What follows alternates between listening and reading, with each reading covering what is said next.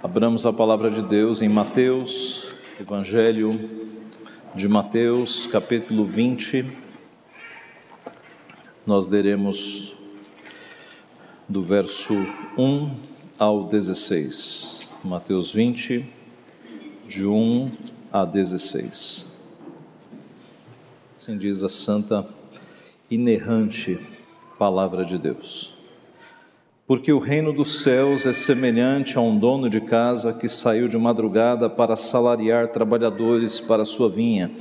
E tendo ajustado com os trabalhadores a um denário por dia, mandou-os para a vinha.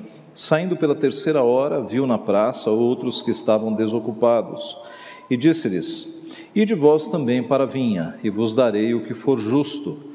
Eles foram. Tendo saído outra vez, perto da hora sexta e da nona, procedeu da mesma forma. E saindo por volta da hora undécima, encontrou outros que estavam desocupados e perguntou-lhes: Por que estivestes aqui desocupados o dia todo? Responderam-lhe: Porque ninguém nos contratou. Então lhes disse ele: Ide também vós para a vinha. Ao cair da tarde, disse o senhor da vinha ao seu administrador: Chama os trabalhadores e paga-lhes o salário começando pelos últimos, indo até os primeiros. Vindo-os da hora undécima, recebeu cada um deles um denário. Ao chegarem os primeiros, pensavam que receberiam mais, porém também estes receberam um denário cada um. Mas tendo-o recebido, murmuravam contra o dono da casa, dizendo: Estes últimos trabalharam apenas uma hora, contudo os igualastes a nós que suportamos a fadiga e o calor do dia. Mas o proprietário respondendo disse a um deles: Amigo, não te faço injustiça. Não combinaste comigo um denário? Toma o que é teu e vai-te, pois quero dar a este último tanto quanto a ti. Porventura, não me é lícito fazer o que quero do que é meu? Ou são maus os teus olhos, porque eu sou bom?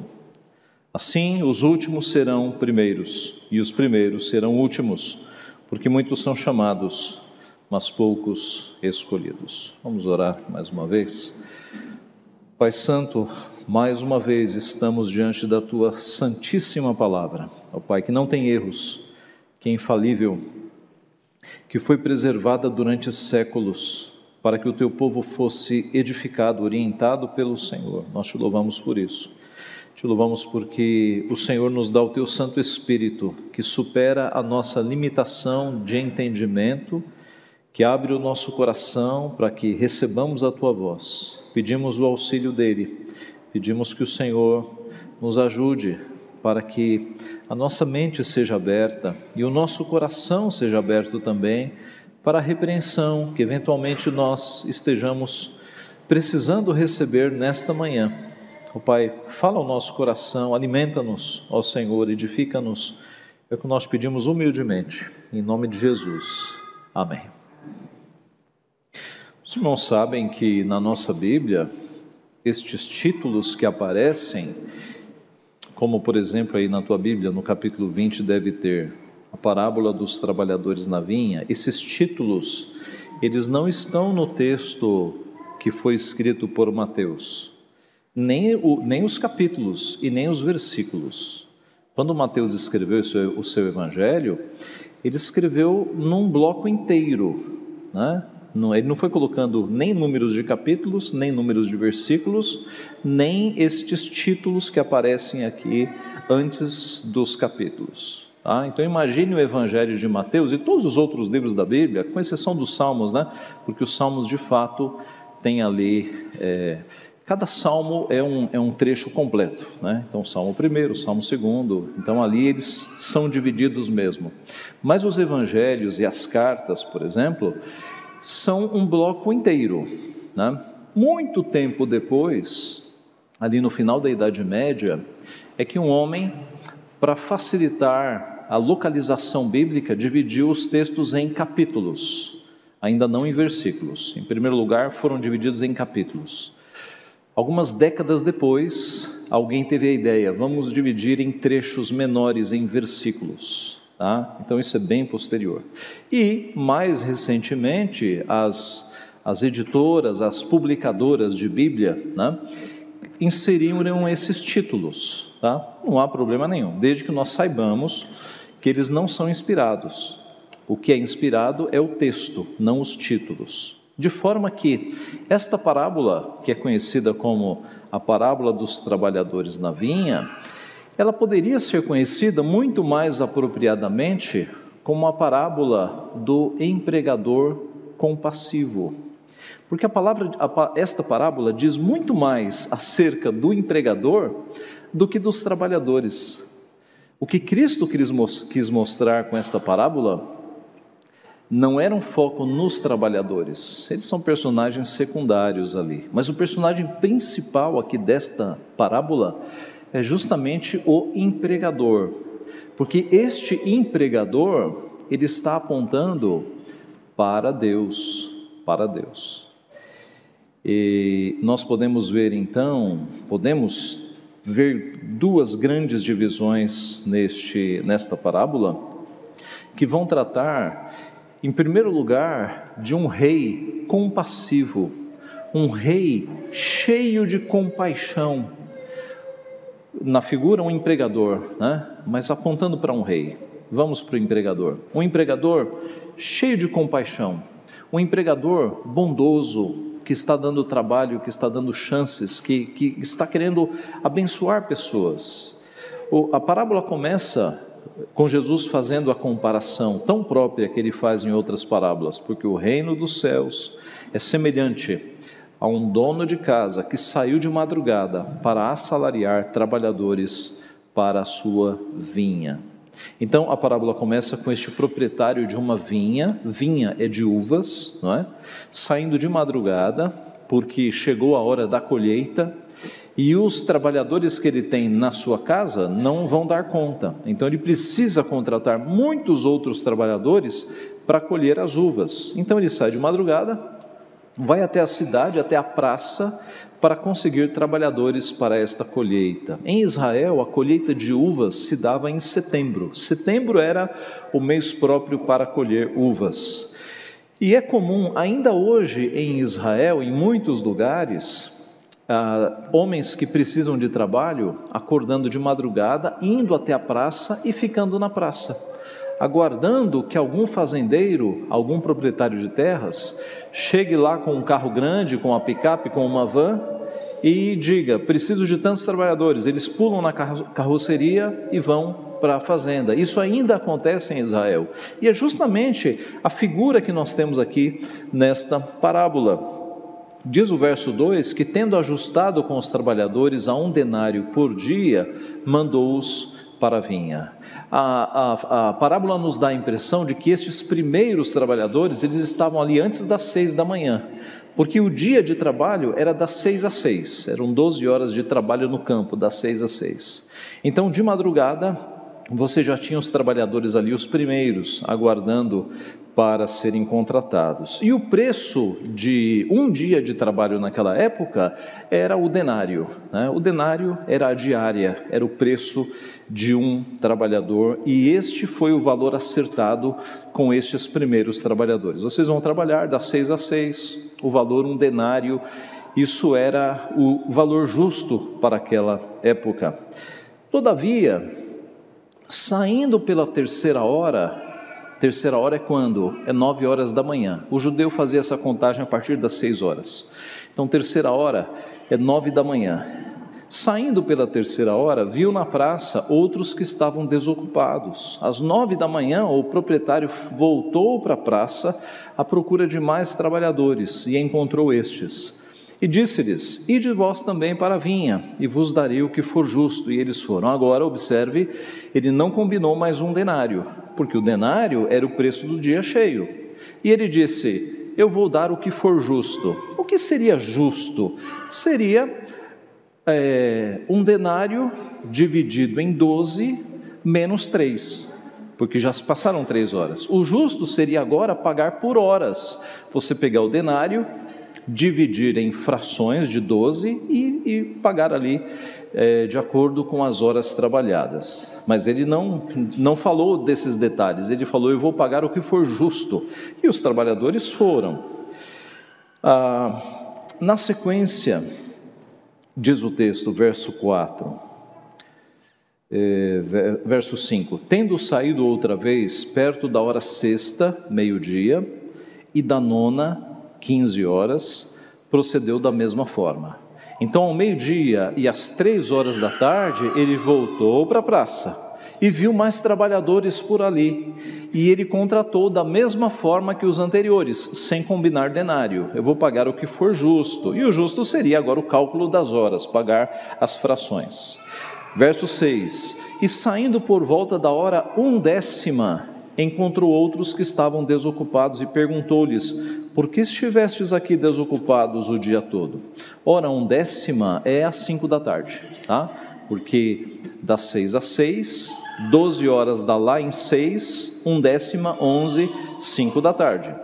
Então, observe, uma hora antes do término do expediente, que terminava às seis, o proprietário encontra mais trabalhadores na praça e pergunta por que eles estavam ali sem serviço. E eles respondem: Porque ninguém nos contratou. Então lhes disse ele: Ide vós também para a vinha. É, isso aqui é surpreendente, ninguém faria isso, tá?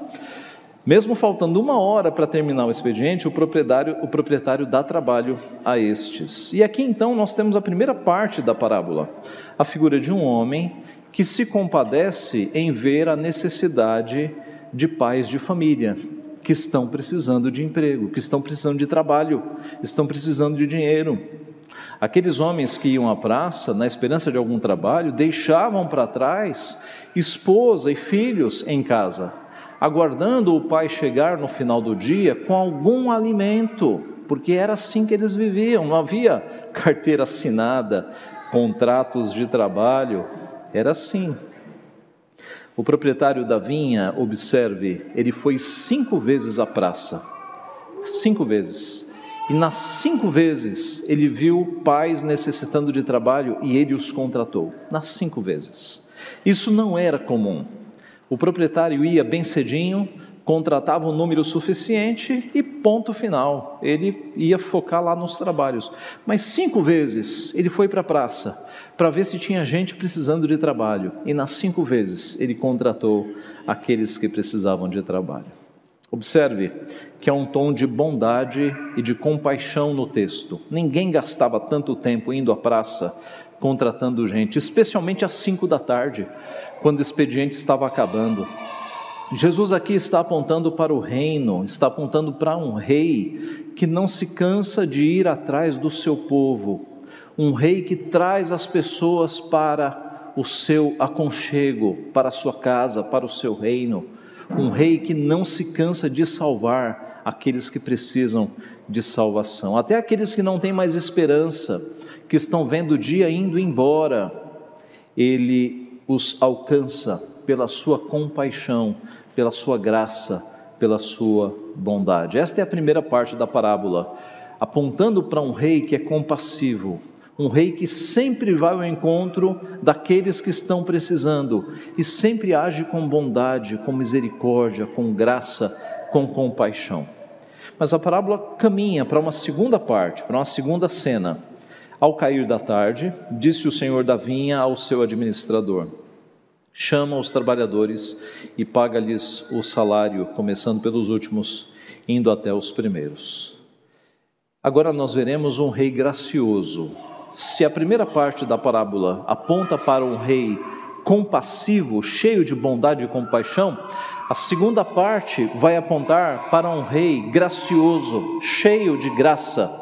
E surge aqui uma figura nova na parábola, um administrador, ele não havia surgido ainda. Observe que, mesmo este dono da vinha, tendo um administrador, ele faz questão de ir pessoalmente à praça. Ele não manda o administrador, ele vai pessoalmente. Isso aqui aponta para Deus pessoalmente indo ao nosso encontro em Jesus Cristo, em Jesus Cristo, pessoalmente. O proprietário então deu ordem para que os trabalhadores fossem pagos, mas eis que surge uma nova surpresa. O natural seria que os primeiros trabalhadores do, das seis horas do início do dia fossem chamados para receber o salário, e assim por diante. Mas eis que surge uma novidade. O proprietário diz ao administrador: paga os últimos primeiro. Paga os últimos primeiro. E assim, vindo-os da hora undécima, cinco da tarde, recebeu cada um deles um denário. Outra surpresa.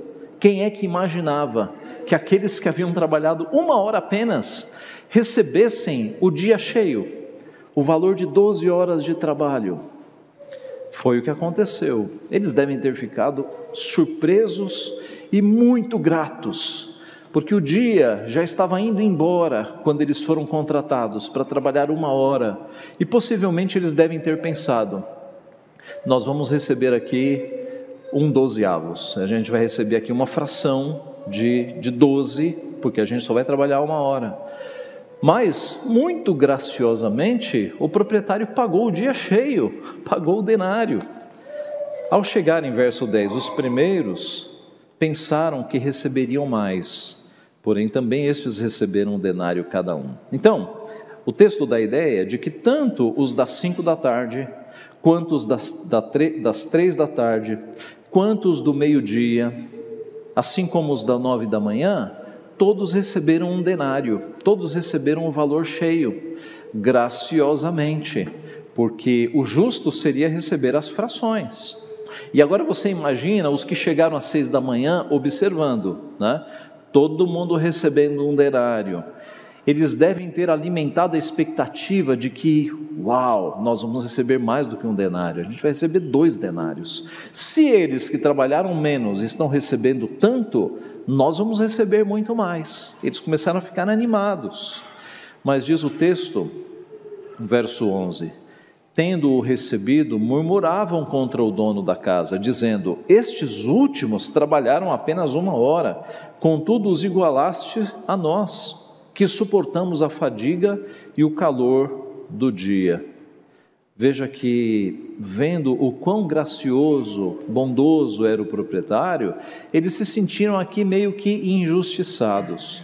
Mas o proprietário respondendo disse a um deles: Amigo, não te faço injustiça.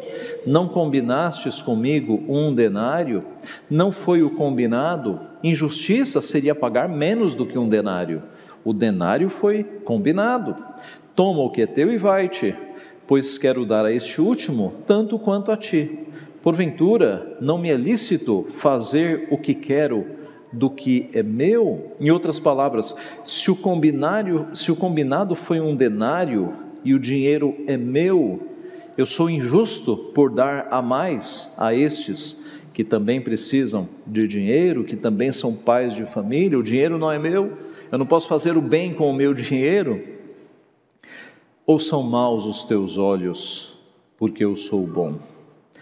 Ou os teus olhos vão pecar agora, porque eu sou bom. Você terá inveja dos outros, porque eu sou bom, é isso?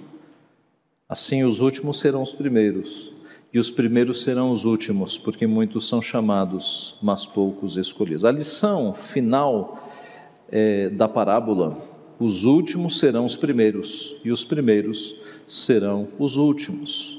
O que Jesus nos ensina com o desfecho desta parábola? Algumas lições. Primeira, que é óbvia, é que Deus é gracioso, Deus é rico em graça.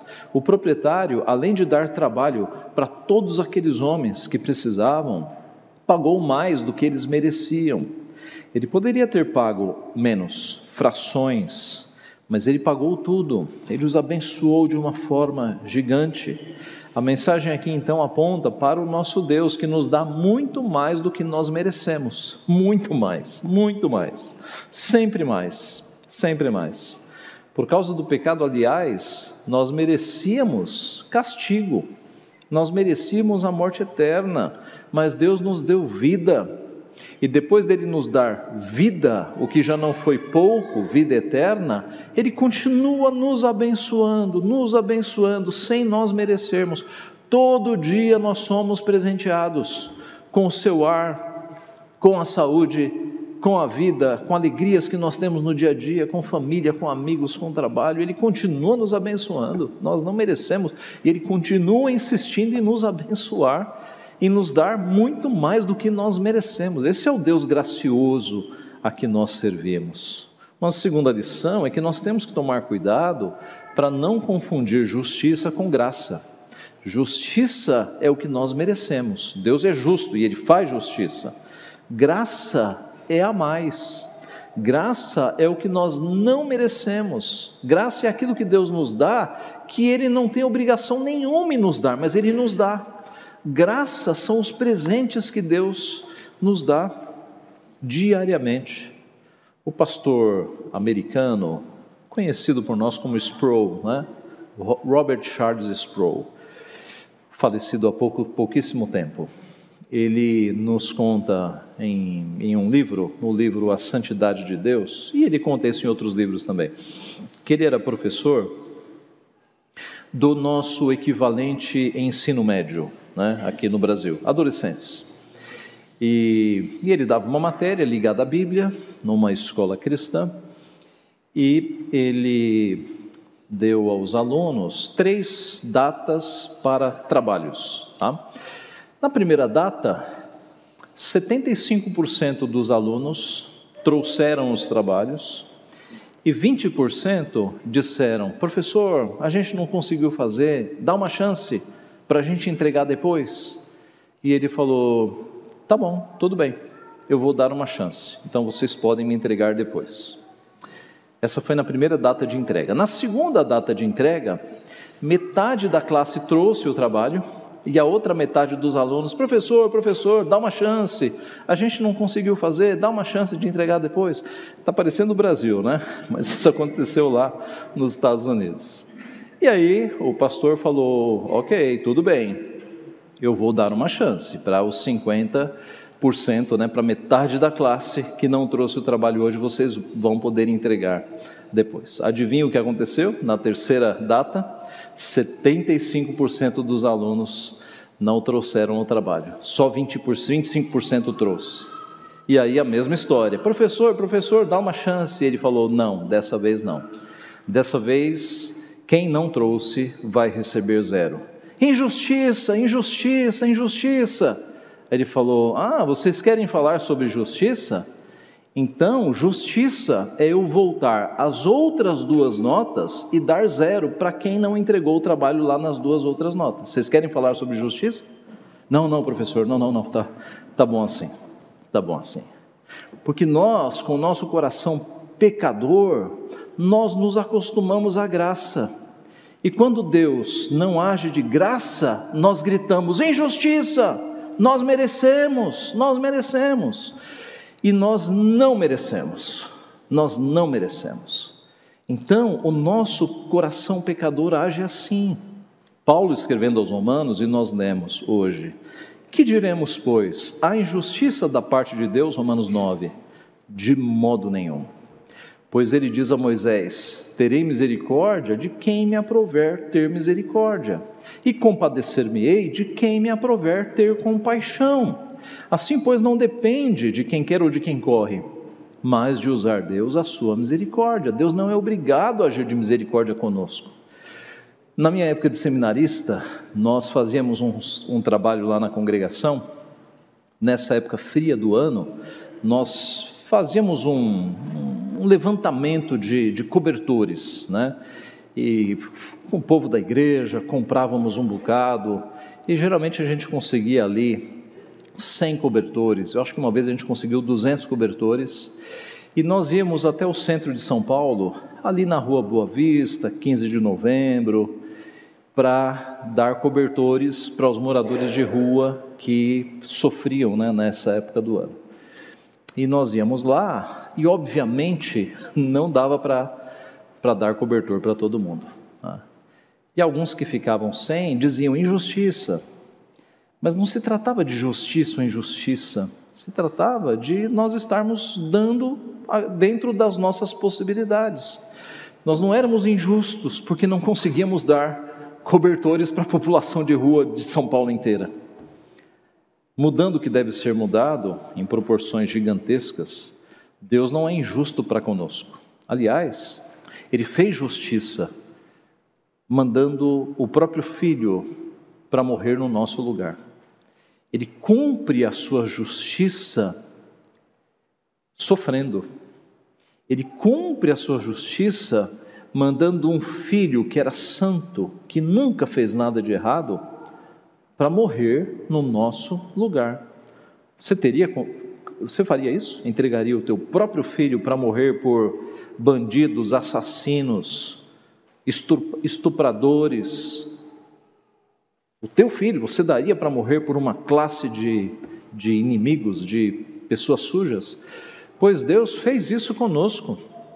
Deus mandou o próprio Filho Santo, amado do Senhor, para morrer no nosso lugar, para que a sua justiça que havia dito, aquele que pecar morrerá, para que a sua justiça fosse satisfeita.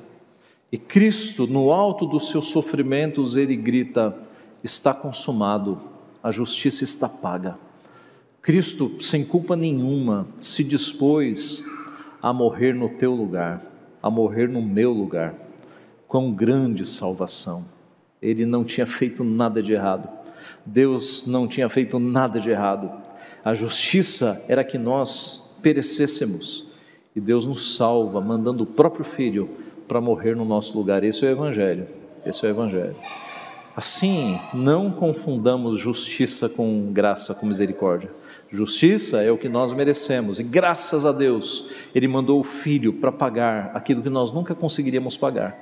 Agora, graça e misericórdia é o que nós não merecemos, e Deus insiste em nos abençoar com graça e com misericórdia, misericórdia, dia após dia, dia após dia, dia após dia.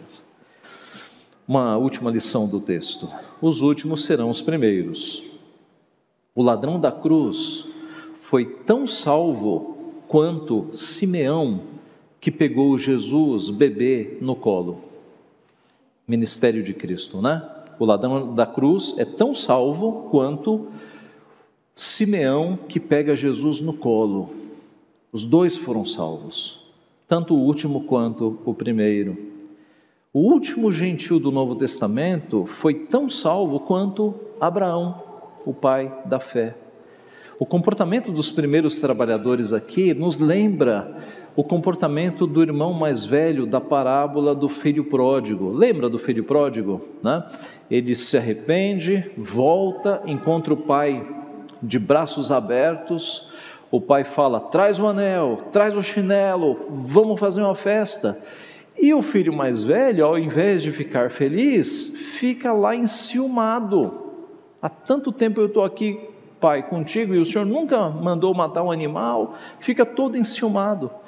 Aqui, os primeiros trabalhadores, eles reproduzem o comportamento justamente do irmão mais velho. Eles ficam enciumados, eles não se alegram de que os outros pais de família receberam mais do que mereciam. Eles ficam com ciúme. Jesus está mostrando aqui que a graça atinge a todos e que a graça é abundante ela salva aqueles que não são merecedores, mas que têm uma vida mais ou menos certinha, e salva aqueles que não são merecedores e têm uma vida totalmente errada. Salva tanto o teu vizinho, que é um bom cidadão, nunca fez nada de errado, quanto salva um assassino, alguém que matou muitas pessoas, como o apóstolo Paulo. Tá? como Manassés, ou como o bandido que você imaginou aí. Eu já falei, eu tenho um amigo que é pastor, que ele foi aqui da Zona Sul e ele matou muita gente. Muita gente, claro, não era convertido, né? E ele tinha uma história de sangue nas mãos. Era temido, era uma fera. E Deus, na cadeia, o converteu e o quebrou. Na cadeia, ele foi alcançado. E hoje ele é um servo do Senhor que evangeliza e que pastoreia. Foi alcançado, porque a graça de Deus é poderosa. Ela alcança o pecador mais vil. Ora, alcançou a mim e a você, não foi?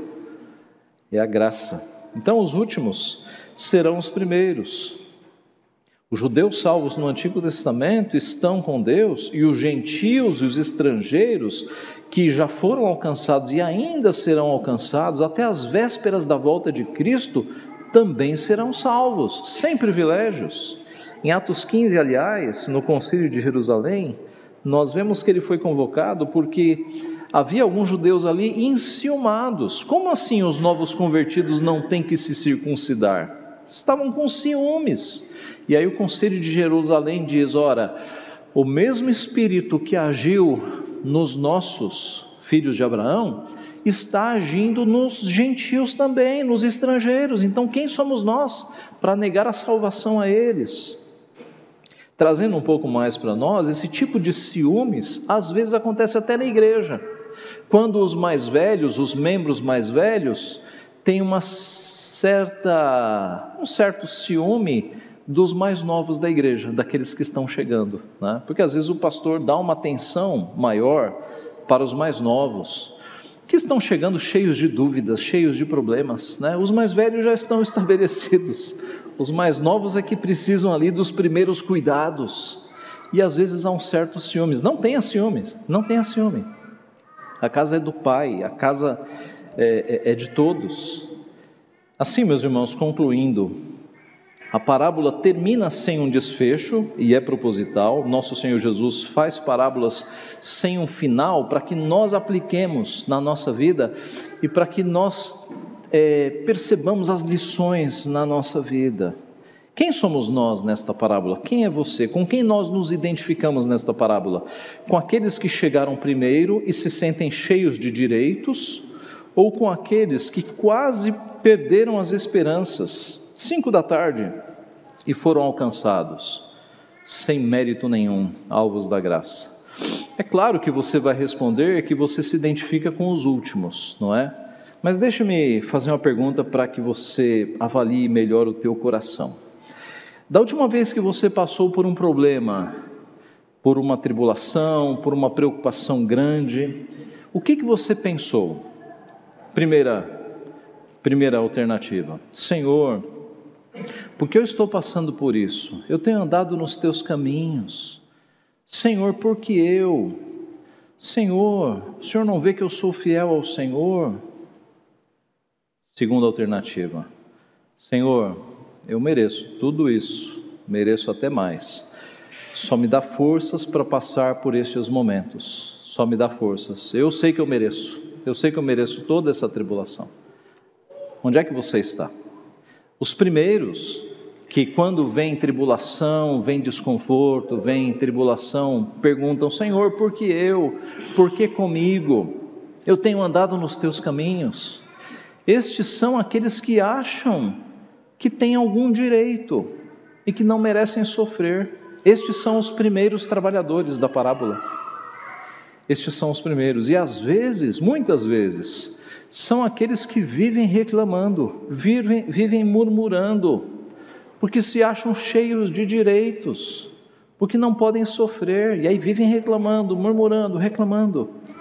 Acham que são cheios de direitos diante de Deus, são os trabalhadores da primeira hora.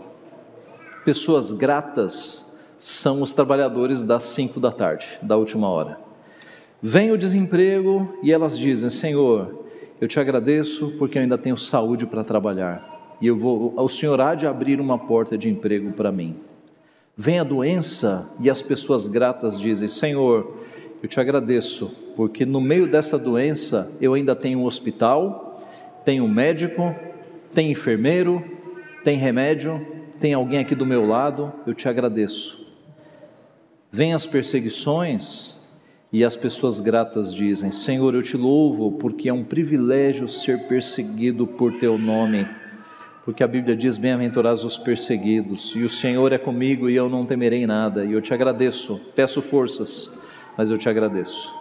Então, pessoas gratas estão sempre satisfeitas em Deus, sabem que não merecem nada, mas tudo o que recebem é graça de Deus. Então, seja esta pessoa Seja pessoa grata, que quando vem a enfermidade você fala: Senhor, eu mereço e eu te agradeço, porque eu ainda tenho isso, isso, isso, isso, isso. Vem a situação financeira difícil e você não sai murmurando contra os céus. Você, Senhor, eu agradeço porque eu ainda tenho pão de manhã para pôr na minha, na minha comida, na minha mesa. Eu ainda tenho o que comer, eu ainda tenho onde morar, eu ainda tenho alguns panos para me vestir. Não seja pessoa murmuradora, não seja como os trabalhadores da primeira hora, seja como os gratos trabalhadores das cinco da tarde, que sabem que não têm direito nenhum diante de Deus e tudo que vem de Deus é graça. Seja como Jó, que quando, vier, quando veio aquela catástrofe sobre a sua vida, ele repreendeu a sua esposa dizendo: Mulher, nós temos recebido de, de Deus todo o bem e não receberíamos também o mal? É claro que recebemos. Seja uma pessoa grata, seja uma pessoa que, aconteça o que acontecer na tua vida, você não peca contra Deus, você não duvida da soberania de Deus e você vê as bênçãos de Deus no meio da tempestade, no meio da tribulação. Que Deus assim nos abençoe. Amém.